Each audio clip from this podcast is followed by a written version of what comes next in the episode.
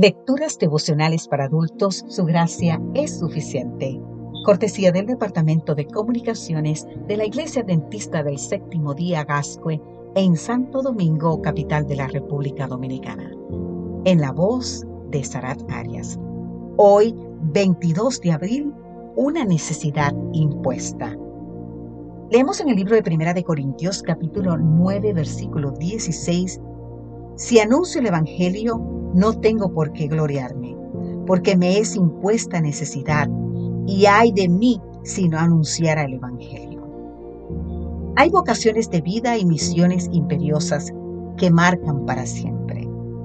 Pablo puede renunciar a su nombre Saulo, a sus derechos de apóstol, a ser sostenido por la iglesia, a su sangre judía, a su ciudadanía romana, a su preparación en la cátedra de Gamaliel comer por varios días.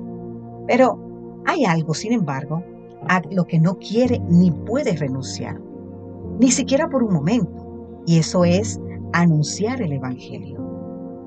Esta es su imperiosa necesidad y no tiene por qué gloriarse, ya que no es Él quien da lustre al Evangelio, es el Evangelio el que da lustre a su vida.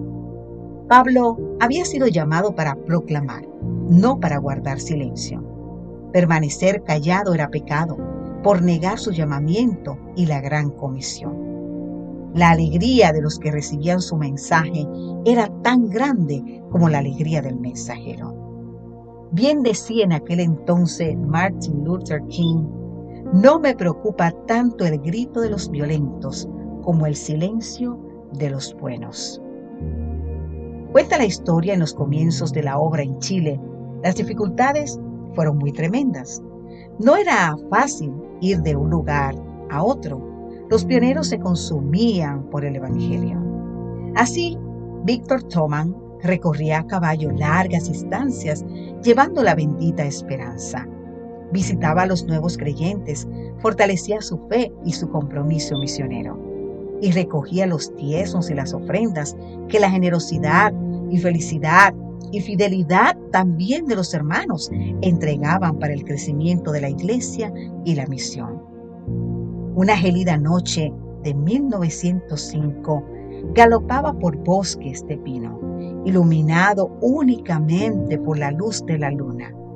Iba cantando y alabando a Dios, cuando de pronto percibió que era perseguido por alguien, con la clara intención de que esa persona quería robarlo aceleró su ritmo y tomó un camino paralelo al río, hasta que llegó a un puente de madera. Al otro lado se encontró con una casona iluminada, donde alojaban dos policías que custodiaban la región. Cuando los policías lo vieron le preguntaron, ¿Cómo llegó hasta aquí? Crucé el puente de madera, le respondió Víctor. Respondió el pastor Víctor que cruzó el puente de madera. Imposible, gritaron los policías. Aquí no hay ningún puente.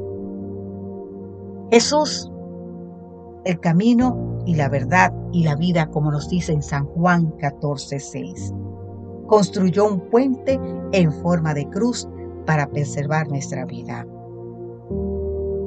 Para preservar nuestra vida eterna, querido amigo, querida amiga.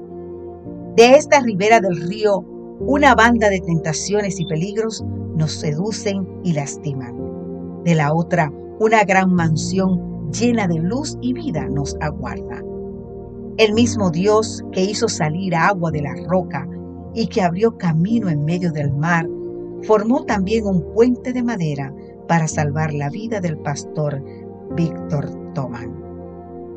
Querido amigo, querida amiga, que como el pastor Víctor y como Pablo, nosotros también hoy podamos decir que tenemos una impuesta necesidad. Que Dios hoy te bendiga en gran manera, cualquiera sea tu circunstancia. Amén.